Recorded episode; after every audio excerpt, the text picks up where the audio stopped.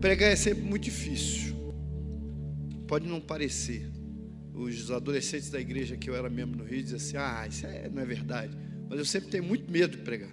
Primeiro que a gente vem representar o rei. Falar em nome do rei, pastor Daniel, é muito sério, né? Se você falar mentira em nome do rei, você pode pagar com a própria vida.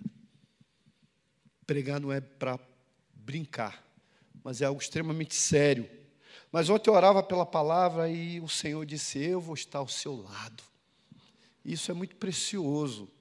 Saber que o Senhor está conosco, está ao nosso lado, que Ele nos inspira mesmo na nossa fraqueza, na nossa limitação, a falar as palavras que o Senhor quer que nós levemos até o povo. Eu lembro daquele hino que diz: Há um doce espírito aqui, e eu sei que é o Espírito de Deus.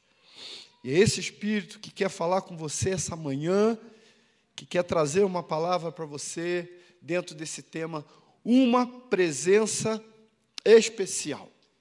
Amém? A presença de Deus é o de melhor que nós temos. Eu tenho muito medo de avião. E eu vivo viajando de avião e sempre com medo. Quando eu vou com a esposa, com a filha, eu aperto a mão delas, viu? Mas, agora há pouco eu viajei sozinho. E, rapaz, quando o piloto fala aquele negócio assim, tripulação preparado para decolagem, dá um medo, penso medo. E quando o avião começou a subir, Deus falou no meu coração assim: se você morrer, falei, se eu morrer, eu vou estar com o senhor. Eu falei, é, eu estou do seu lado. Mas aí eu fiquei curioso, eu falei, vou morrer. Mas minutos depois estava aterrizando. E eu gosto daquele barulho quando a roda bate no chão. O melhor som do avião para mim é aquele, irmãos. Mas ele está com você. Ele está aí na UTI. Onde você está, querido? Ele está na prisão. Ele está aí na sua casa. Ele está no seu carro, ele fala com você quando você segura esse volante. Ele está presente, como diz a música do Logos, é o que nos basta. Não importa a hora e o que acontecer. Ele está presente. Se a tempestade sacode o barco, parece que ele está dormindo, mas o importante é que ele está presente. E a sua presença é o que nos basta. Amém? Vamos ler a Bíblia lá em Lucas, capítulo 24, versículo 13 ao 32. Eu vou ler daqui e você acompanha. Naquele mesmo dia, dois deles estavam indo para um povoado chamado Emaús, a 11 quilômetros de Jerusalém. No caminho conversavam a respeito de tudo o que havia acontecido. Enquanto conversavam e discutiam, o próprio Jesus se aproximou e começou a caminhar com eles. Mas os olhos deles foram impedidos de reconhecê-lo. Ele lhes perguntou sobre o que vocês estão discutindo enquanto caminham. E eles pararam com os rostos entristecidos. Um deles, chamado Cleopas, perguntou: Você é o único visitante em Jerusalém que não sabe das coisas que ali aconteceram nestes dias? Que coisas? perguntou ele. O que aconteceu com Jesus de Nazaré? Responderam eles. Ele era um profeta poderoso em palavras em obras diante de Deus e de todo o povo. Os chefes dos sacerdotes e as nossas autoridades o entregaram para ser condenado à morte e o crucificaram. E nós esperávamos que era ele que ia trazer a redenção a Israel. E hoje é o terceiro dia desde que tudo isso aconteceu. Algumas das mulheres entre nós nos deram um susto hoje. Foram de manhã bem cedo ao sepulcro e não acharam o corpo dele. Voltaram e nos contaram ter tido uma visão de anjos que disseram que ele está vivo. Alguns dos nossos companheiros foram ao sepulcro e encontraram tudo exatamente como as mulheres tinham dito, mas não viram. E ele lhes disse: como vocês custam a entender e como demoram a crer em tudo o que os profetas falaram? Não devia o Cristo sofrer essas coisas para entrar na sua glória? E começando por Moisés e todos os profetas, explicou-lhes o que constava a respeito dele em todas as Escrituras. ao se aproximarem do povoado para o qual estavam indo, Jesus fez como quem ia mais adiante.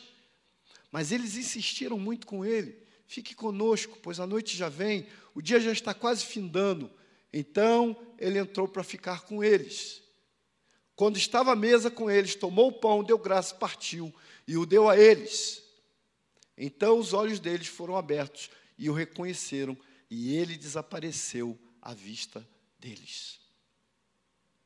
Perguntaram-se um ao outro: Não estava queimando o nosso coração enquanto ele nos falava no caminho e nos expunha as Escrituras? Levantaram-se, voltaram imediatamente para Jerusalém e ali encontraram os onze e os que estavam com eles reunidos. Que, diz, que diziam: É verdade, o Senhor ressuscitou e apareceu a Simão. Então, os dois contaram o que tinha acontecido no caminho e como Jesus fora reconhecido por eles quando partia o pão. Amém? Essa história é uma história de todas as aparições, 11 aparições mais ou menos Jesus teve após ter ressuscitado, mas essa é uma das histórias, ou talvez a história mais marcante da sua aparição para alguém ou para pessoas. Junto dela, a aparição no barco para Pedro e os outros discípulos também é marcante, mas essa tem um cunho muito pessoal. Primeiro, esses discípulos talvez não fossem dos doze, alguns é, comentaristas acham que um era Cleópas, mas talvez o outro fosse o próprio Lucas, ou talvez não, talvez fosse é, dos 70 ou dos muitos outros que eram discípulos de Jesus mas que certamente estavam vivendo um momento de dor e angústia, desespero, aflição. Faltava então a eles alguma coisa. E hoje, o mundo que vivemos, o tempo que vivemos, parece que vive uma síndrome de Emaús. Nós estamos vivendo a noite do mundo. A tarde caiu e muitos se perguntam em suas casas, em seus países, em suas nações: onde está Deus? O que aconteceu à humanidade, o que vem acontecendo, que dor é essa, que angústia é essa? Nós estamos vivendo uma síndrome de Emaús, nós estamos vivendo o desespero, nós estamos vivendo a aflição, o medo e a ausência aparente de Deus nesse mundo que vive num caos, e esse caos não se limita tão somente a uma pandemia.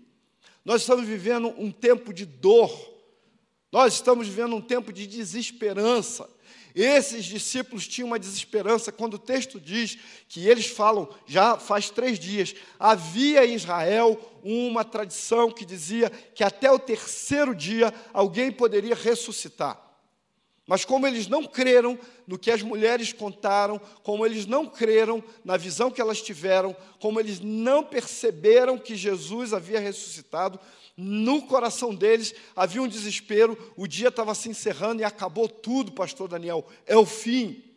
Não há mais como ressuscitar. Lembram da questão quando Lázaro ressuscitou? O que dizem para Jesus? Já faz quatro dias. Estavam dizendo para ele: não tem mais como ressuscitar. Nossa tradição diz que é só até o terceiro dia. E, já, e aí Jesus ressuscita Lázaro para provar que ele é a ressurreição e a vida. Pode passar mil anos que alguém morreu, ele vai ressuscitar com Cristo, porque se serve ao Senhor, se entregou a vida a Ele. A palavra de Deus diz: Cristo em nós, esperança da glória futura. Nós nos gloriaremos em Cristo Jesus, essa é a verdade. Mas nós estamos vivendo um tempo difícil, um tempo de angústia, um tempo de dor. Onde está Deus? Onde está Deus quando alguém está em sofrimento? Se ao menos ele tivesse presente, não é assim? presença de Deus, se Deus estivesse aqui conosco, puxa, seria diferente. Há mais de um ano atrás, eu morava numa casa na Tito Calderari e eu, eu, eu comecei a falar para minha esposa: eu, eu quero ver Jesus. Eu comecei com esse negócio. Todo mundo fala que viu Jesus, eu quero ver Jesus. Eu comecei a orar por isso, e orar. E aí um dia passou um mendigo lá na rua, um mendigo descalço. E eu falei, rapaz, eu tenho tanto sapato aí. Minha esposa disse para eu jogar fora, para eu dar para os outros. E o rapaz está descalço numa rua fria, um tempo frio. Eu corri lá, peguei um par de tênis ou sapato que eu tinha, não lembro. Eu corri atrás dele e falei: Olha aqui, olha aqui, para você calçar, para você não ficar com o pé no chão. Ele tinha um sapato, gente, que só tinha a parte de cima, não tinha sola, pastor Alves. Eu falei, não, bota aí, calça aí. Peraí, eu vou pegar meia. Peguei uma meia, dei meia. Ele colocou a meia, colocou o sapato. E eu fiquei feliz com aquele negócio e ele foi embora. Aí eu subi, ia fazer a barra. Quando eu cheguei no banheiro, Deus falou meu coração assim, Roberto, olha, você não queria me ver? Você acabou de me ver. E eu me arrepiei com aquele negócio e chamei Simone e falei: Simone, eh, eu dei o sapato para o mendigo e Deus falou para mim que ele é Jesus. E aí, gente, vocês não vão rir da Simone depois, mas ela desceu a escada correndo, foi atrás. Eu quero ver. Ela correu na rua, gente. Ela foi lá na esquina procurar e voltou desiludida e falou assim: puxa vida, não consegui ver o homem. Eu entendo que Deus estava tratando meu coração e dizendo: você quer me ver? Me veja nas pessoas que dependem, que precisam, que carecem de mim. Mas foi uma experiência interessante, porque o mendigo era Jesus. E eu queria vê-lo, e eu corri. E no desespero, na angústia, o que a gente mais quer, gente, é ver Jesus. A gente quer uma presença confortadora. Pensa no amigo presente quando todos foram embora. Tem uma frase que diz: amigo é aquele que entra quando todos saem. Pensa para um menino a presença do pai no futebol. Pensa para o namorado, a presença da namorada almoçando a primeira vez na sua casa. A gente quer uma presença, a presença do cônjuge, a presença dos filhos. Quando você está no leito de dor, a presença do seu pastor marca. Mas o que a gente mais quer é a presença do Senhor. E o mundo hoje está vivendo como no caminho de Emaús. Nós estamos vivendo a síndrome de Emaús. E existem alguns pontos importantes em relação disso. Em relação a isso. Primeiro, há um desespero da ausência de Deus. O versículo 5 e 6 desse capítulo, os anjos dizem assim: Por que buscais o vivente entre os mortos? Não está aqui, mas ressuscitou. Há um verdadeiro pavor da morte por parte daqueles que não têm esperança em Cristo Jesus. Há um verdadeiro desespero espalhado pelo Facebook. Você anda no Facebook, tem curso de tudo. Como se manter são e não ficar maluco nesse tempo, como se curar através de terapias de um mês. Eu eh, recentemente eu vi um sujeito e eu acho que você tem que tomar cuidado com isso, eu sou psicólogo e, e, é bom a gente alertar, dizendo assim: olha, eu vou curar todos os seus problemas. Aliás, você não precisa fazer psicologia, estudar cinco anos para ser terapeuta. Eu tenho um curso de dois meses e eu vou ensinar você a curar tudo. Gente, isso é charlatanismo. É mentira. Isso é uma farsa. Mas há um terror, um medo no coração das pessoas, há um desespero. Esses discípulos estavam, na verdade, não conversando, pastor Avison, estavam murmurando. Puxa vida, ele fez tanta coisa. Um grande profeta não tinha o conhecimento real de quem era Jesus, porque trataram ele como um grande profeta, que fez grandes milagres, que fez grandes coisas. Mas as nossas autoridades mataram ele. Ou seja, no fundo, ele não era tão forte assim. No fundo, ele não era tão poderoso assim. No fundo, ele não era a nossa esperança. A esperança de Israel, a esperança da redenção de Israel se foi. E muita gente está assim.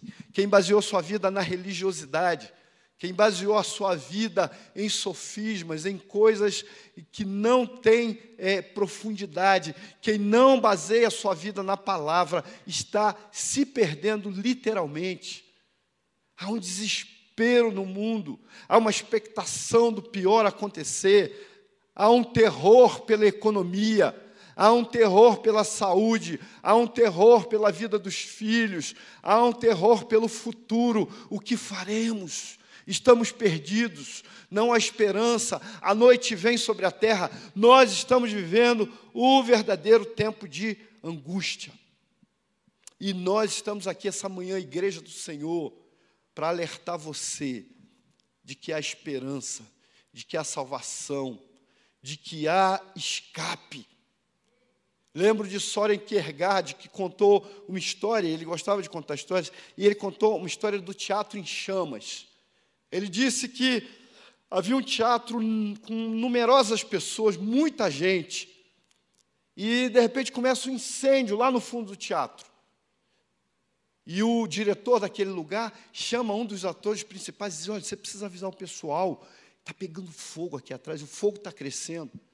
E aquele ator vem diante da plateia e começa a dizer: Gente, eu quero dizer para vocês que lá atrás está pegando fogo, então eu peço que vocês saiam ordenadamente. E o pessoal riu e disse: Ele é bom demais, esse ator. E ele falou: É sério, gente, está pegando fogo, o fogo está crescendo. E o pessoal começou a aplaudir ele de pé. Que interpretação maravilhosa. Mas ninguém acreditou no que aquele ator estava falando, acharam que era teatro. E o fogo tomou aquele teatro. E aí, na corrida, na saída desordenada, dezenas de vidas foram perdidas. A igreja hoje tem esse papel. Ela está dizendo: olha, está acontecendo. Jesus está voltando. É tempo do fim. Você precisa entregar sua vida a Jesus. E as pessoas acham tudo muito bacana na igreja. Aplaudem mas não tomam uma decisão de se mover onde estão e de entregar o seu coração a Jesus. Há uma descrença profunda nas promessas de Deus. E é preciso que você, querido, que ouve essa palavra, acorde. Deus está presente na sua vida, esteja você onde estiver, e Ele quer ter a sua presença manifesta como a esses discípulos, mas você precisa crer no seu nome. Se você não crê, se você acha que ele é só um grande profeta, eu tenho amigos queridos, espíritas, que creem em Jesus como um grande profeta, um grande homem, pastor Sebastião, um homem que fez milagres, um homem que foi humilde, um homem muito bonito, de uma história linda, mas que para eles ele não é diferente de Buda, Maomé e de outros. Mas ele é Deus. E você precisa entender isso. Ele é Deus. Essa semana assisti o filme Deus Não Está Morto. E aí eu entendi por que, que meu pastor, quando canta a música Meu Deus Não Está Morto, pula e salta aqui. Porque quando você vê aquele filme, dá vontade de saltar diante das coisas que você vê naquele filme e do poder de Deus na vida de um menino, de um universitário que resolveu, pela palavra de Deus e pela sua fé, enfrentar um professor catedrático. E eu fiquei pensando na nossa juventude, quanta gente medrosa que tem medo de expor a sua fé na universidade e fica lá de boca aberta, engolindo mentira, desesperança, agnosticismo, ateísmo, mentiras e mentiras, sem ter coragem de se levantar e dizer assim: eu creio na palavra de Deus, eu creio na Bíblia e a Bíblia é real. E porque um moço tomou uma atitude. Houve uma revolução naquele filme. Eu não vou contar, dar spoiler, né? Senão a minha filha vai puxar minha orelha em casa. Mas olha, assista esse filme se você não assistiu. Porque a esperança, a presença de Deus é real, mas hoje vivemos um desespero da ausência de Deus. Um outro fato que acontece hoje, há uma descrença das promessas de Deus. Olha o que diz o versículo 11: E suas palavras lhes pareciam como desvario, e não as creram. Eu já vi um pregador dizer que Deus usou os anjos para falar com as mulheres, que aí a notícia corria rápido, não é, pastor Sebastião? Rápido. Mas parece que naquela época não havia muita credibilidade no que as mulheres falavam, havia uma tradição de que precisava ser uma testemunha, uma pessoa, homem, e com uma testemunha, homem. Então as mulheres vêm e dizem assim: nós fomos lá, o sepulcro está vazio, ele não está lá, os anjos apareceram para a gente, tá, tá bom. Aí Pedro foi lá, deu uma olhadinha, voltou espantado, que ele não estava lá, mas porque não viram, não creram. E esses discípulos fazem parte dos que não creram. Crendo no que não deveria crer, segue o homem contemporâneo, aflito nas suas elucubrações sobre fé e religião. Nós estamos vivendo um tempo de mentira. Se você não crê nesse livro, na palavra de Deus, você está crendo em mentira. Você está crendo em fantasia. A Bíblia diz que nesses tempos apareceriam pessoas com coceira nos ouvidos, fariam doutores e ensinadores para agradar os seus ouvidos. Meu irmão, Deus é bom, verdadeiro, mas Ele é o justo juiz. Ele é o Senhor dos senhores. Ele é o Rei de Israel. Quase todo dia à noite, depois da célula, eu e minha esposa, a gente come umas frutinhas e assiste Gênesis. Não sei quantos estão assistindo essa novela.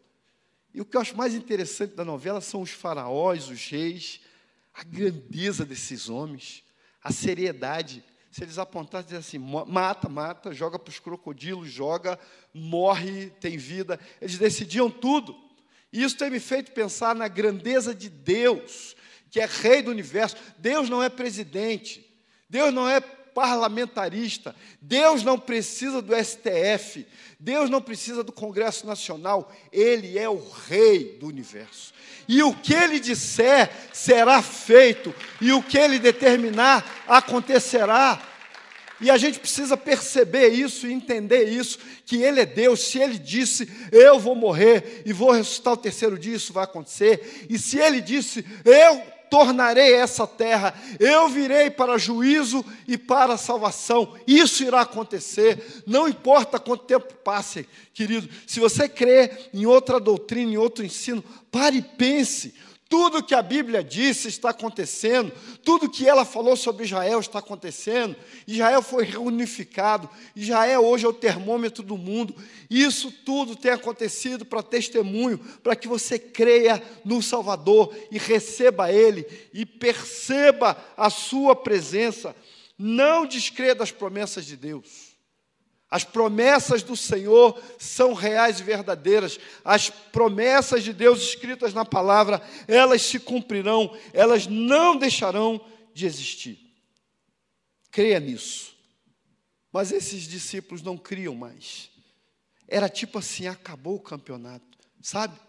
Sabe quando seu time, 48 do segundo tempo, seu time está perdendo, precisava só de um gol.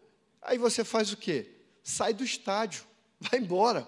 Já fez isso? Eu já fiz isso. Você vai embora. O time está perdendo mesmo, acabou, não tem mais jeito, vamos embora, vamos embora. Quando você está lá fora do estádio, gol! Aí você pensa assim, gol do outro time, não é gol do seu time, bobão. Você perdeu. Jesus aparece aos 47 do segundo tempo para dizer para esses dois moços: a esperança, vocês não entenderam nada.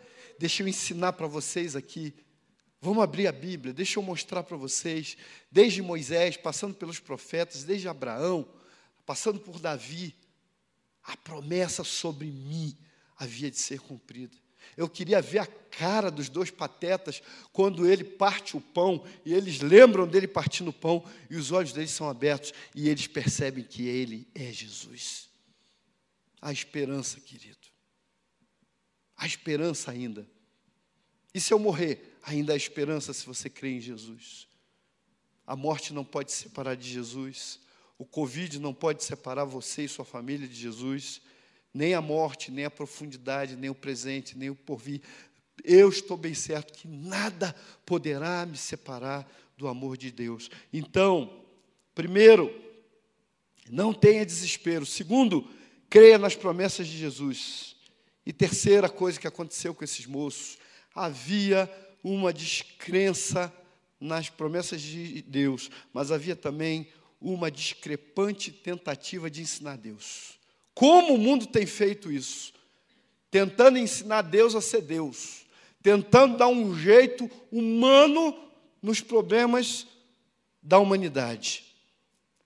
Olha o que eles dizem no versículo 18 para ele: Você é o único peregrino em Jerusalém e não sabe as coisas que nela têm sucedido nesses dias?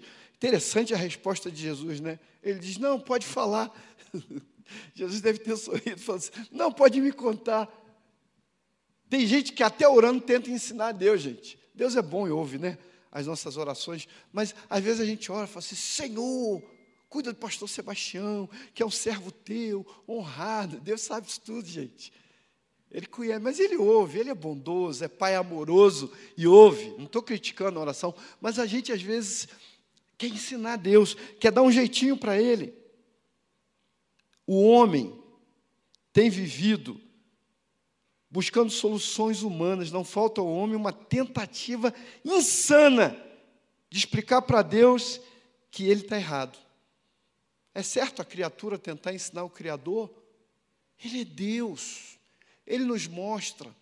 Hoje na minha classe, aliás, quero abrir um parênteses para dizer, minha classe, classe Pastor Sebastião, nossa classe, que é classe de transição, está funcionando, online. E hoje eu estava contando para os alunos a história de um menino inglês, o William. O William, um menino pobre, que frequentava a igreja, apesar da sua mãe viúva não ser crente, pastor Miguel, ela incentivava ele, vá, vá, vá. E ele ia para a igreja. E ele lá ouviu a história de Mateus 17, quando Jesus diz a Pedro: pegue um peixe e lá terá uma moeda, e com essa moeda a gente paga o imposto. Você conhece essa história. E aquele menino foi desafiado na sua fé, pastor Maurício, e disse: Eu vou fazer o mesmo. De, a tia disse que Deus é o mesmo ontem, hoje e sempre. Então, ele pegou as moedinhas que tinha em casa, foi na peixaria, ele queria comprar um peixe grande. E como não tinha dinheiro, ele pediu ao vendedor que vendesse só a cabeça do peixe. E o vendedor cortou aquela cabeça do peixe, enrolou no jornal, e aquele menino levou para casa com a esperança de que, como na Bíblia, ele iria abrir a boca do peixe ali, haveria uma grande moeda. Chegou em casa, chamou a mãe e contou, e disse: Mamãe, a tia contou a história de que Jesus falou para Pedro para pegar o, o, peixe e lá teria uma moeda, e hoje vai acontecer a mesma coisa. E ele, feliz, desembrulhou aquele pe, aquela cabeça de peixe, abriu a boca de peixe, e que decepção, não havia ali nenhuma moeda. Aquele pequeno menino chorou profundamente, chorou, chorou até adormecer.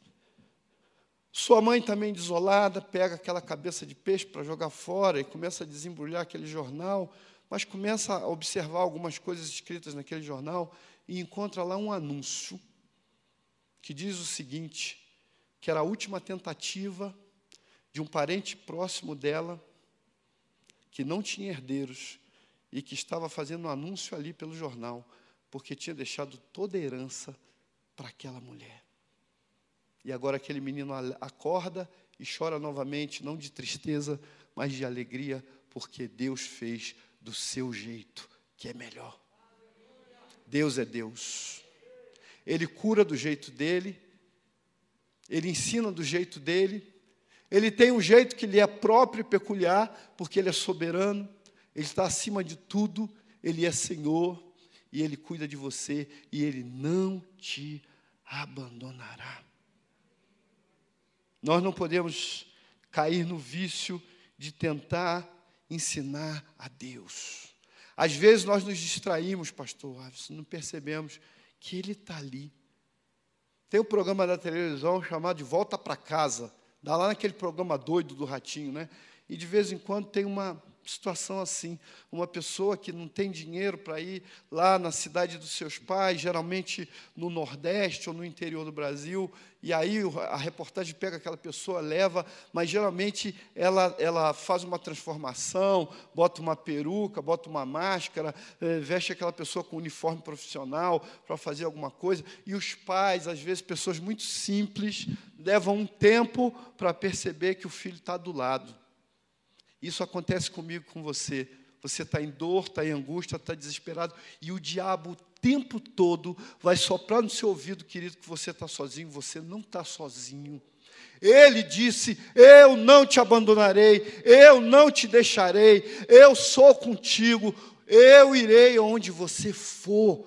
Esse é o preço Moisés foi um homem tremendo, e Deus chega para ele e diz assim: Eu vou te mandar, eu vou mandar um anjo à sua frente, o anjo vai resolver tudo, eu vou matar esse povo, e de você eu vou fazer um grande povo. Moisés disse assim: Olha, se o senhor não vai, estou fora, me risca também. Enquanto Moisés não, entre aspas, convenceu a Deus, porque na verdade Deus queria provar o coração de Moisés, enquanto Moisés não disse para Deus: Senhor, eu só vou se a tua presença for comigo, não importa Canaã, não importa terra prometida, não importa terra boa, não importa prosperidade, não importa riqueza, carro zero, mansão, boa profissão, sucesso profissional, nada disso importa na sua vida se Deus não estiver com você. Se Deus não estiver com você, todo o teu sucesso, querido, é fracasso. Creia nisso, creia nessa palavra do Senhor. Há uma discrepante tentativa de ensinar a Deus. Ele não precisa ser ensinado, ele é Senhor, ele é Deus. Deixe ele falar por si só. Ele é Deus na tua vida. Ele quer governar a sua vida. Ele quer que você seja submisso a Ele. Ele quer que você aprenda dele, porque Ele é manso e humilde de coração, e nele você vai encontrar descanso. A presença de Deus é tudo. Nada mais importante para a sua e para a minha vida que a presença do Senhor. Por último, estamos desatentos. Isso inclui a gente, igreja desatentos da presença do Rei. Desatentos. Olha o que o, o, o versículo diz: Mas os olhos deles estavam como que fechados, para que não o conhecessem. Há várias versões vários comentaristas falam disso, Tiago, e dizem que é, estavam fechados porque é, aprove a Deus que fosse assim, outro por causa da incredulidade deles. Fato é que eles não percebiam. Alguns dizem também que porque agora Jesus está ressurreto e não é a mesma coisa, né? Pensa eu, quando ressuscitar, eu vou ser magrinho, eu tenho certeza, chique. Cabelo, hein? Cabelo para o lado, você vai ficar diferente, claro, minha gente, né? E Jesus estava diferente? Possível. Mas a essência era do mesmo Deus. A essência era do mesmo homem obediente. A essência era do mesmo homem cheio de graça e de verdade. Tanto é que às vezes fica com a gente. O que é bom a gente quer mais, né? Fica mais um pouquinho. Hein? Tem um hino antigo, antigo, que diz assim: Fica conosco, nosso amado e bom pastor dois discípulos no caminho de Emaús, eles cantam, é, o hino canta isso. Fica conosco, fica mais. É bom demais a tua presença, é maravilhoso que o Senhor esteja aqui. Não vá embora. Não vá embora. Os olhos deles estavam como que fechados. Amados, a presença dele é real. E você só consegue legalizar na sua vida a presença de Deus por meio de Jesus. Clame a Ele, busque a Ele, porque Ele é Deus. Há um homem que teve uma experiência profunda, já conhecia Deus, tinha as promessas de Deus sobre a sua vida, mas ele teve que vivenciar algo profundo com Deus. Jacó estava debaixo das promessas de Abraão, de Moisés, mas ele não tinha ainda uma experiência real com Jesus e com a sua presença. Olha o que Jacó diz. Esse texto diz que ele sonhou, ele estava fugindo do seu irmão, e ele deita a cabeça sobre uma pedra e vai dormir, e ele tem um sonho, ele vê uma escada posta no céu, e Deus está lá em cima, e os anjos sobem e descem. E Deus diz para ele: Eu sou Senhor, eu vou te abençoar.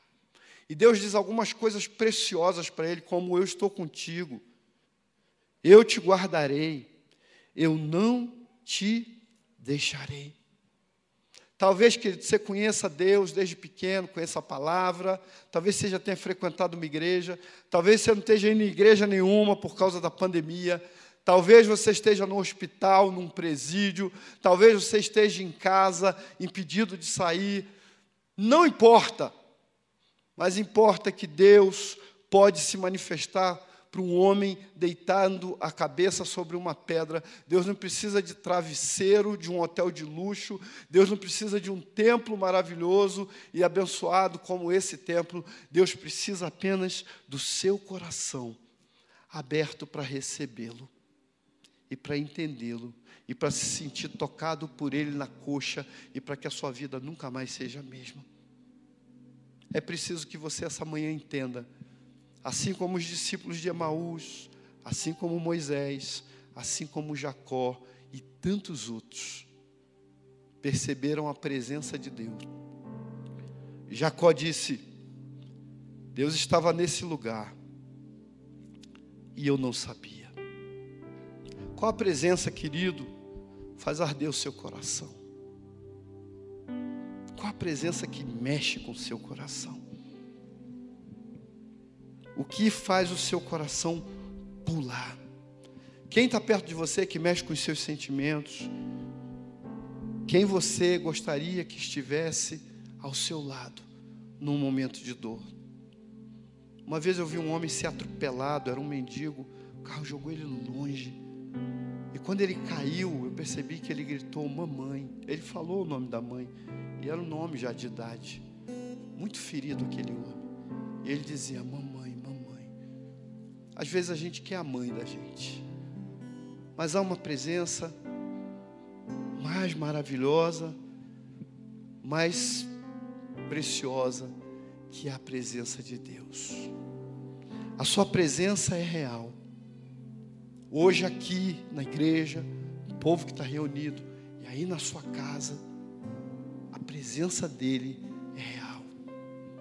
Enquanto eu lia esse, essa pregação, eu chorei muito, porque toda hora eu sentia muita presença de Deus, pastor, falando ao meu coração e dizendo: diga para eles que eu estou presente, diga para eles que eu sou com eles, diga para eles que eu não os abandonei, diga às pessoas, espalhe na internet. Deus está vivo, Ele não morreu, Ele é real e Ele ama você. Você que está aflito, desesperado, você está com Covid, está tendo sintomas, Deus está aí, Ele pode ouvir a sua oração, Ele pode curar você. Há questionamentos sobre medicações, há questionamentos sobre vacinas, mas não há questionamento sobre aquele que cura, porque Ele é Senhor e Ele pode cuidar de você, amparar você no momento de aflição, de desespero. E eu quero concluir dizendo para você isso: Ele vive, e Ele vive para sempre. Não há outro Deus, não há outro a quem devamos recorrer. Você pode hoje ter uma experiência profunda com Deus por meio de Jesus. E você pode dizer, como Jacó: O Senhor está nesse lugar e eu não sabia. Às vezes a gente não percebe a presença do Rei, mas Ele está aqui hoje. Isso é precioso demais. Eu tenho uma amiga, e ela deve estar me assistindo que na mesa da casa dela, de vez em quando, ela leva a gente para almoçar lá. Agora nem tanto, né? Ela tem uma mesa, pastor Alves, separada, e ela diz que é para o Espírito Santo de Deus.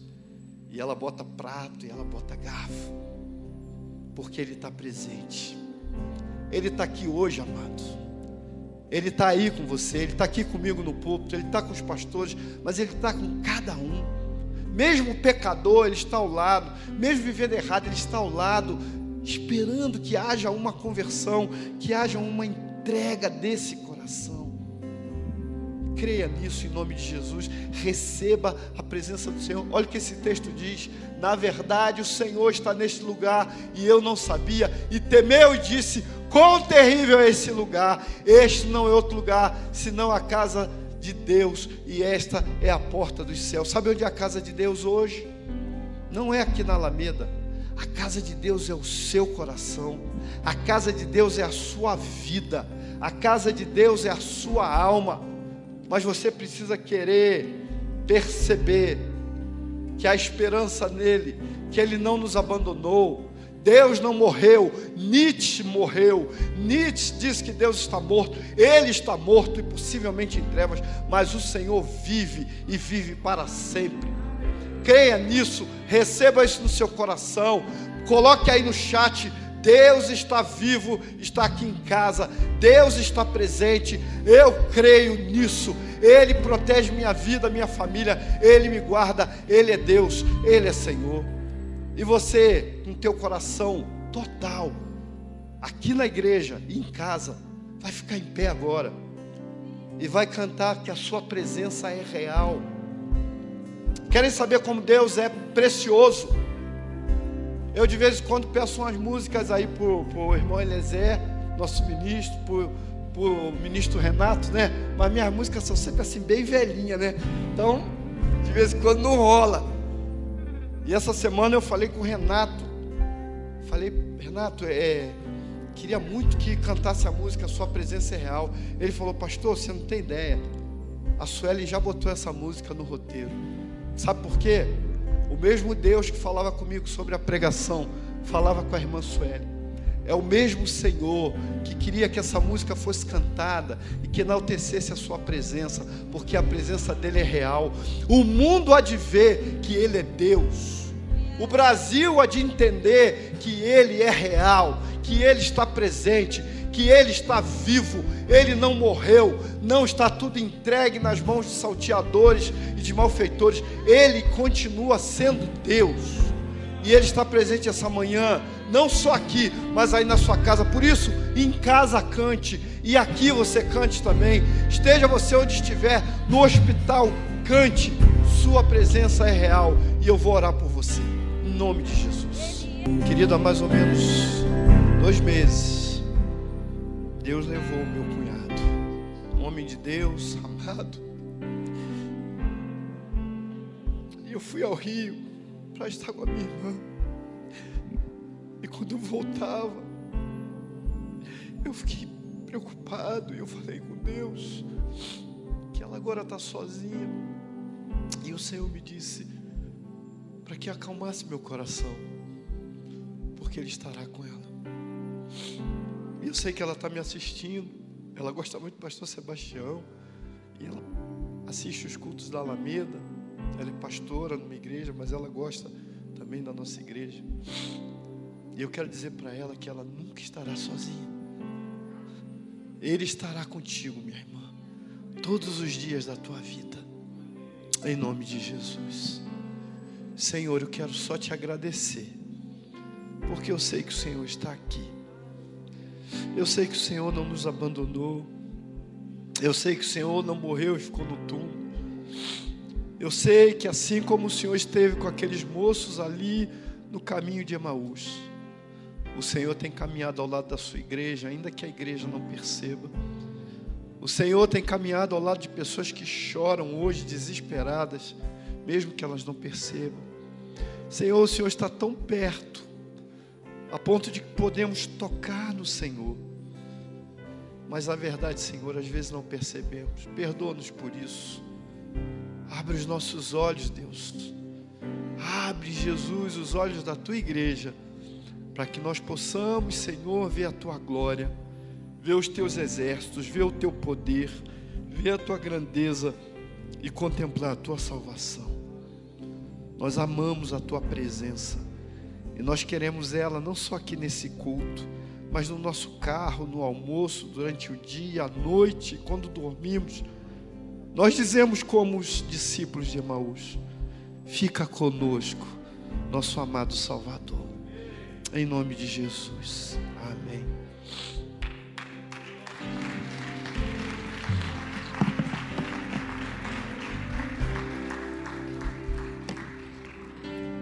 Glória a Deus. Que palavra. Que palavra. Amado Deus, leva-nos em paz. Com tudo que o Senhor já fez nesta manhã. Renove, Senhor, essa unção no culto da noite e durante a nossa semana. Pai, muito obrigado. Que a graça do Senhor e as doces consolações do Teu Espírito Santo esteja conosco aqui e com toda a Tua igreja espalhada na face da terra. Em nome de Jesus, para a glória de Jesus. Amém. Amém.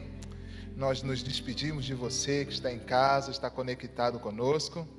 Tenha uma semana abençoada com essa presença especial de Jesus em sua vida e durante toda a sua caminhada. Amém? Deus nos abençoe e mais tarde, às seis e meia, contamos com você, com a sua conexão e com a sua presença aqui entre nós. Deus abençoe.